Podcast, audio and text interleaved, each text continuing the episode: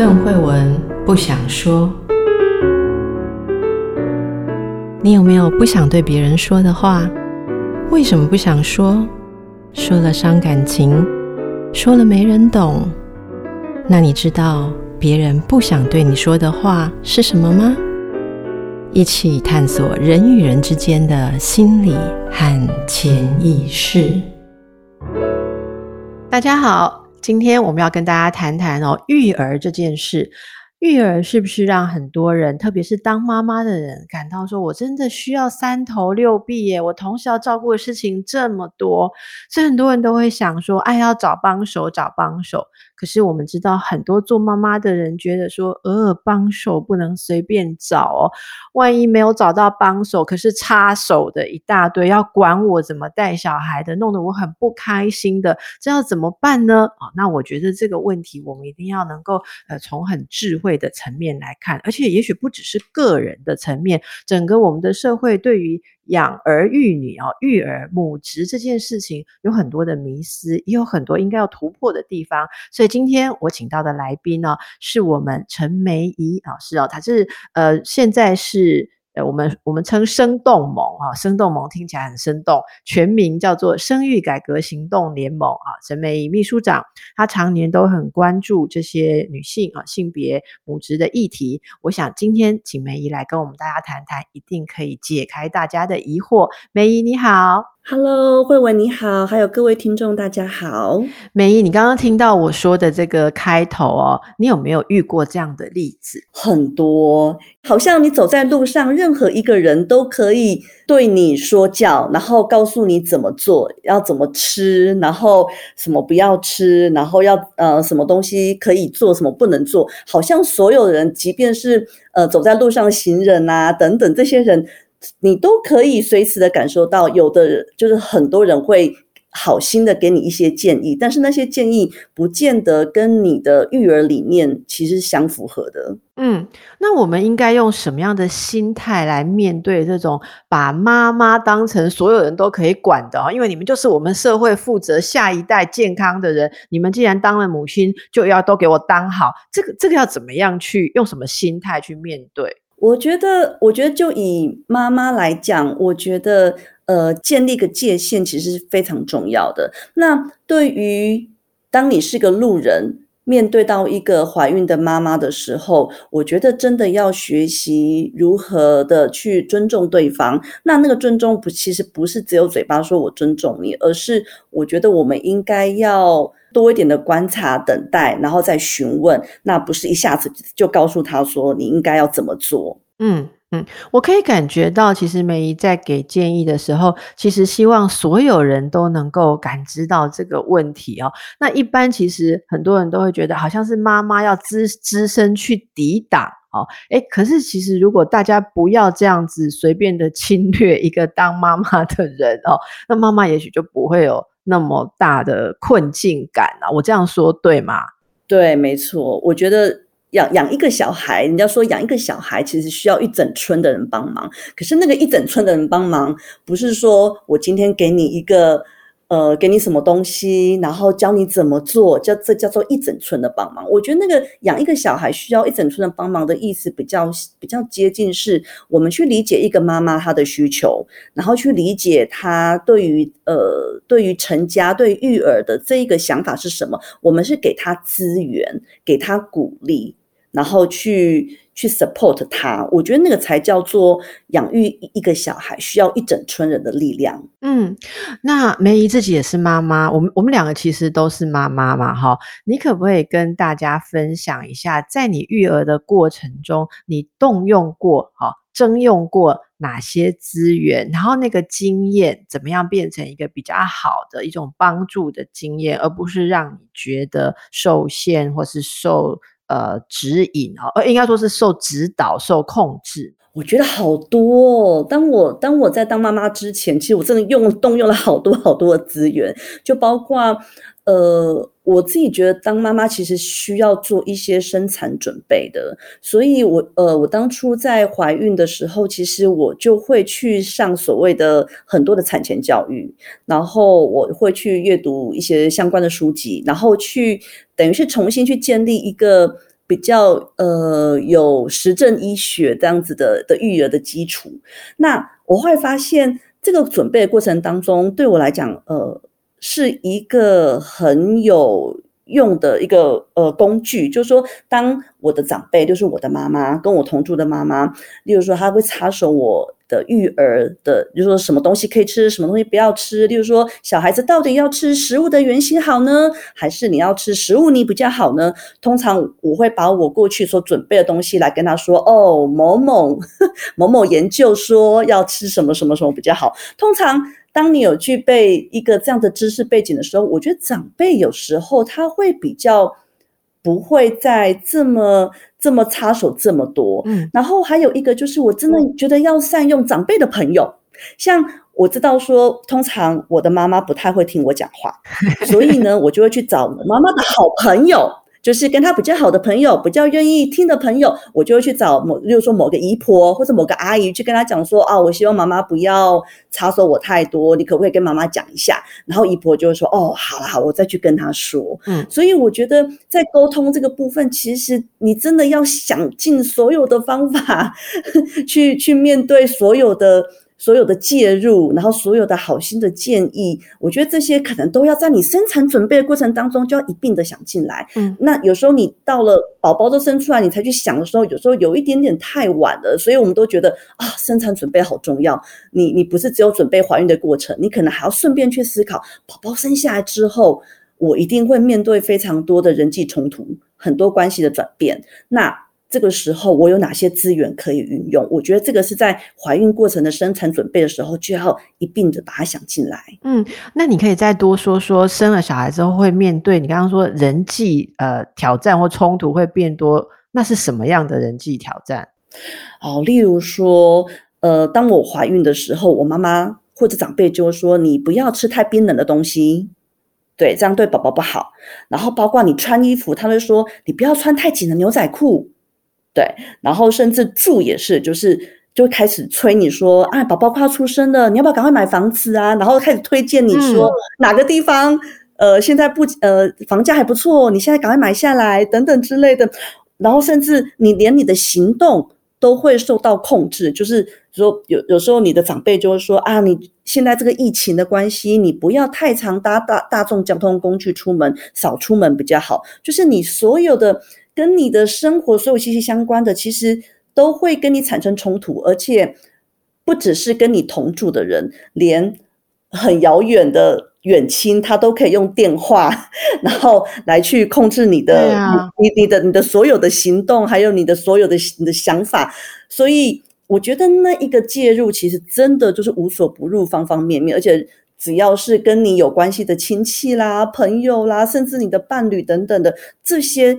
这些等等，一个一个新的关系的建立，都会都会开始产生这些一些一些冲突跟对立。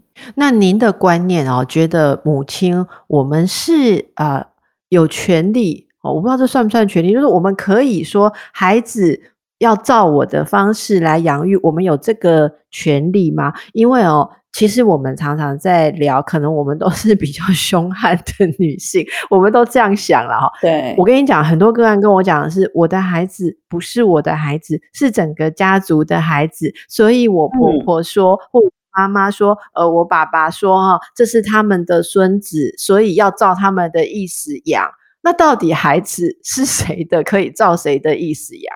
我觉得，我觉得孩子基本上还是要以孩子呃整个成长当中哪一种呃教养方式对他讲是利益是最大的。可是当然孩子不会表达，所以我我自己的看法是，我会尊重主要照顾者的育儿的想象，嗯，跟他想要建立一个什么样子的家庭，来去给予支持跟跟给予资源。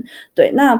就像我讲的，你养一个孩子是属于大家，当然是大家一起养。但是那一起养的意思不是去插手，而是去了解主要照顾者到底他想怎么养育小孩。那我们可以怎么帮他？我怎么怎么怎么给他支援？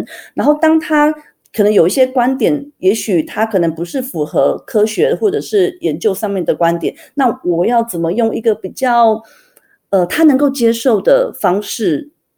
然后传递给他。我觉得这的确是一件非常难的事情。那不过我觉得总归一句，我还是觉得真的还是主要照顾者他到底怎么样去养小孩这件事情，我觉得。呃，真的有非常多的想象。有的人会用所谓的亲密育儿，就是说我无时无刻的都要跟孩子在一起。那有一些可能就是属于，例如说，举一个最最简单的例子，小孩子哭了，到底要不要抱？有些人就会觉得说，当然就是哭了就立刻抱起来呀。那另外一面的人可能会说，你不要太常常抱，因为你抱他的话，他就会太黏你。那我觉得，如果今天这一个妈妈，她就是相信我，就是要采取亲育，就是亲密育儿。那我觉得我我的给他资源就是，那当他想喘息的时候。我就是提供说，我可以帮你照顾一个小时，嗯，等等之类的。我觉得，所以我，我我对我来讲，我觉得就是观察妈妈的需要，然后给她资源。我觉得这个，我觉得这样就够了。那如果啊，我们身为妈妈这一边啊，周遭的人啊，你还不听我们的节目，又不听这些建议哦，就周遭的人很不呃尊重，然后有一些不合理的要求哦。我们除了刚刚讲的。很应该说很就事论事，然后以知识跟对孩子好的方法来跟他沟通之外啊，有没有什么呃什么样的秘诀跟技巧可以让关系？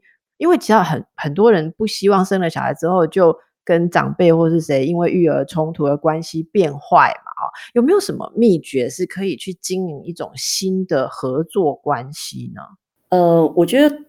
很多华人哈，台湾人不太会设一个所谓的界限。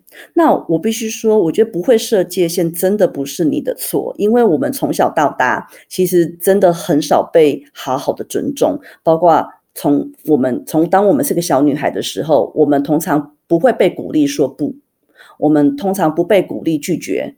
我们通常都会希望你就是一个乖乖听话的，照我的方法去做的。这个通常都是，尤其是女孩子，她在小时候被鼓励。所以，当你成为妈妈之后，你当然不可能一下子就会知道我该如何去拒绝别人。那可是我觉得，其实你可以从现在开始慢慢的练习，而且我觉得可以从。比较亲近的、有信任基础的人，开始去练习说不，嗯，跟去表达你的意见。嗯、然后我自己，我想要分享一下我我自己在当妈妈以后，其实我跟我自己的母亲有非常大的冲突。我我我在还没有生小孩之前，我跟我妈妈的关系是非常非常的好。可是生完小孩之后，我跟我妈妈的关系其实是那个关系是一落千丈，是来自于我们对育儿。有非常多的冲突，那我们后来怎么处理呢？就是呃，我跟我的伴侣，我还有找我跟我们同住的妈妈，我们其实会大概只要有冲突发生的当天的晚上，我们会在孩子都入睡的时候，我们会开所谓的家庭会议。嗯，我们真的就是把大家都拉在一个。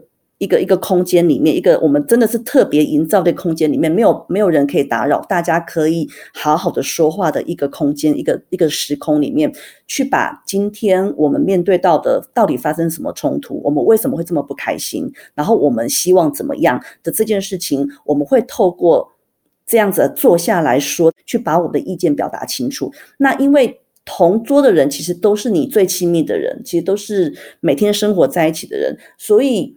我觉得那个、那个、那个这样子的练习，后来对我们的育儿解决育儿冲突的时候，其实是非常有用的。嗯，因为与其你一边照顾一边一边对话，然后或者是一边回话，我觉得不如在那个育儿的当下的那个冲突留下来，好好的找一个时间来一起讨论。我觉得至少我们用过这个方法，其实对我们在育儿的路上其实是非常有益的。那。长辈也在那个那个空间里面，他真的有听进去我们的需求。那再来就是，我觉得在育儿的过程当中，其实也不要太担心冲突。华人文化里面其实非常害怕冲突，他们都会希望关系是是平和的，好，不要这种冲突。嗯。所以我必须说，有时候那个冲突会比较有机会去重建一个比较健康的关系。有有时候你必须接过冲突，必须把你的意见表达清楚，我觉得你的关系才有机会重新调整。如果不透过冲突的话，可能那个改变的速度不会那么的快，是你可能花花更多的心力去处理这件事情。所以我是觉得，呃，对于关系这件事情，我觉得真的不要害怕冲突，尤其是在育儿的育儿的部分。嗯，我觉得梅姨讲到一个，就是所谓要让沟通有一个空间啦，哈，然后认真对待彼此。我觉得坐下来像开会这样，就是一个说，呃，我需要了解你的想法，而我也需要你了解我的想法，我们才可以一起生活，一起带小孩。所以这个。呃，说起来，诶，开个会是好像很容易想象的事，但是我觉得在很多人家庭里面都没有这个习惯。就是像刚才你讲的，呃，一边在忙小孩的时候，对方做了一件自己觉得干扰或不喜欢的事情的时候，马上就想要用最快速的方式把它回掉，然后另外一方不明就里，觉得你为什么是在呃这个好像。不尊重我哦，或是在拒绝我，他要用更强力的方式继续来加入。我觉得这时候，呃，就是会让问题衍生更多的误解。所以，我想大家可以试试看梅姨刚刚讲的那个方式，大家可以有一个好好讨论的机会。而且，我要补充一下，梅姨，你会不会觉得我们刚刚讲的这些跟自己的妈妈都还会比较容易一点？有很多人觉得，这个所谓对面的那个长辈，如果是婆婆。或者嗯，就是什么大姑小姑啊，你知道有很多人会觉得说不是那么的有信任感。就所谓信任感，不当然不是说觉得对方会对你的孩子不好，而是说觉得我们的情感关系基础没有那么强壮。所以如果在跟他冲突或者强力的表达意见的话，会不会有造成未来相处不下去，或者说这个家里面很大的问题？很多人有这种恐惧，是不是？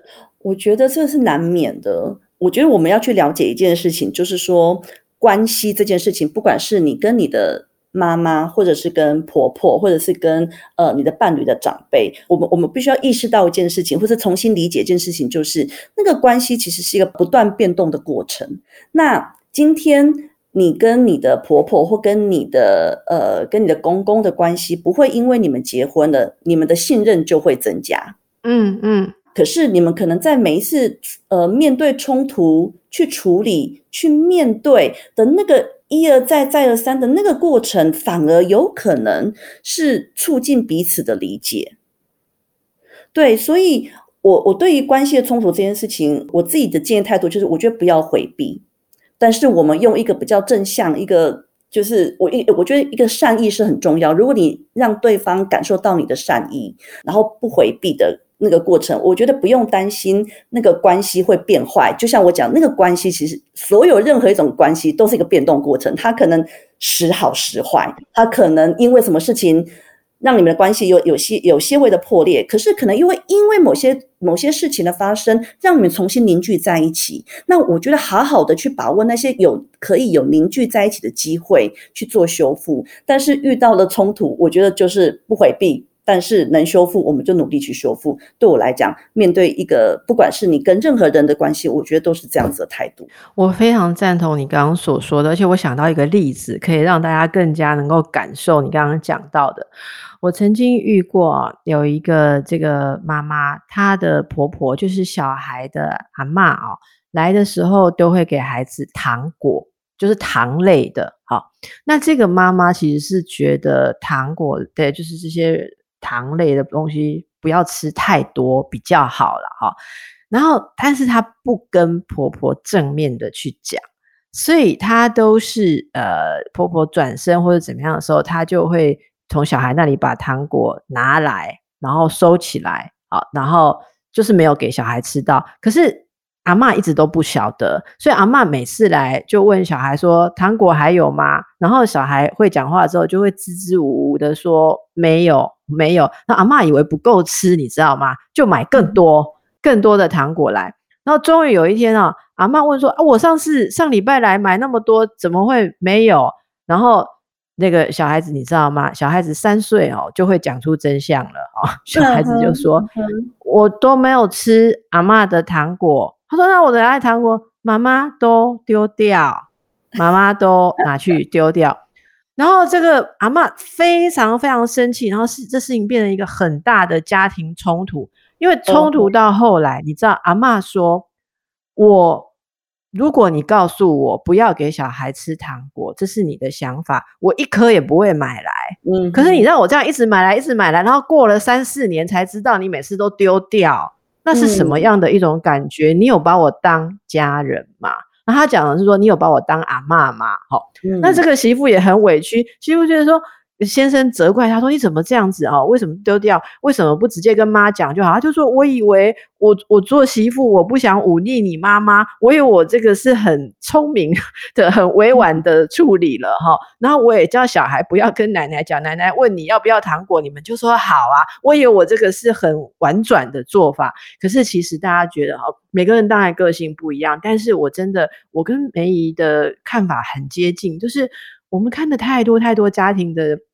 这种纠纷，其实很多东西彼此都希望是坦诚的，没有任何一方希望对方防我们像防贼一样，好，然后好像偷偷的在暗地里做什么这个动作，这就会让人家觉得说你没有想要跟我建立一个情感。我觉得在这点上，呃，当妈妈哦，会有了孩子，因为我们都希望孩子能够被更多的人疼爱，更多的长辈可以疼爱，所以我觉得也会促进我们。啊，要更加的这个进化，哈，去更有技巧的去处理跟更多人的关系，而这当中，我觉得坦诚界限，不要害怕冲突，而且还有一点，我觉得要非常的自我确信。如果你很坚信。你要坚持的事情是对的，那一定有某种基础，不管是知识基础或你个人的情感基础。我觉得很有诚意的跟周围的家人来表达，说我真的好希望带给孩子这样的一个好的。哦，滋养或好的方式，那他们如果有不同的意见，大家好好的来讨论，我想这是非常重要。大家一定要对自己当妈妈更有信心一点。那最后，我也要想请梅姨来跟我们大家强调一下，其实整个社会或整个文化哦，对于育儿这个事情有什么样的制度啊，或什么样的做法，也会整体的影响家庭或是个人，对不对？那什么样是一个比较好的育儿的社会呢？嗯，呃，我我们其实过去一直在谈呃长辈跟呃就是新手爸妈的育儿的这个冲突的时候，其实有时候我们会呃，我觉得光是谈呃观念的转化，我觉得是不太足够的。当然，观念的转化就是思思维的转化是非常重要的，但是我觉得有时候那个关系也同时会建立在。这一个一个国家里面的社会制度到底对于育儿的家庭友不友善，我觉得也非常的重要。如果今天有一个友善的育儿制度的建立，那这个家庭可能不太需要有，呃，就是需要靠自己。个人家庭的资源来去撑出一个运作一个比较好的生活模式的话，他就会需要一个一个好的育儿制度。那这个好的育儿制度可能包括什么？可能包括，例如说，我们会需要一个生产准备假，就好像我们现在呃怀孕的妈妈，她有她未来将来将会呃有，例如说她可能会有七天的呃产检假。那可是相对的，你的伴侣也应该要有七天的。陪你去产检，或者陪你呃陪伴你做生产教育等等，例如说同样同等的一起提早去参与母职或父职，然后分担家务的这样子的生产准备假。那还有就是所谓的有没有够健全的？呃，公共托育的一个这样的政策，那所谓的健全的公共托育政策，就是说它的质要非常的好，那它的肯定要要评价，而且它够普及，嗯，不用让妈妈自己一个人去承担主要的照顾的工作，然后也不需要他必须要依靠他的家人，呃，就是提出援手来去照顾孩子，因为只要有其他家人的介入，我觉得那个冲突就难免。对，那再来就是，我觉得妈妈有没有足够的休息，一个恢复？因为其实妈妈的情绪或者她的情绪，其实一定会影响到人际关系，不管是跟任何人的关系，是因为我们的身体，因为怀孕的本身，呃，可能她的产后她的雌激素它快速下降，那这样也会影响到她的情绪。那可是如果你今天有一个很好的休息的时间，让妈妈去恢复她的身心，我相信她也更会有能力去处理。身边的许多的育儿的冲突，所以我们在面对很多冲突的时候，呃，我觉得除了一个观念的转化，个人的能力的培养，之外，我觉得同样的，我觉得社会制度也要提供一个友善的一个一个育儿的一个法制，我觉得这样子才能够让家庭的冲突会渐渐的减少。是，非常谢谢梅姨为我们提点这些部分。其实我觉得，大家一直都在啊、越来越觉察哦，当母亲到底需要什么样的资源，还从个人、家庭到社会整个。环节，我们其实都要需要更多的觉察，因为有更多的妈妈们察觉这些事情之后，我们才能一起去推动啊一些更好的制度。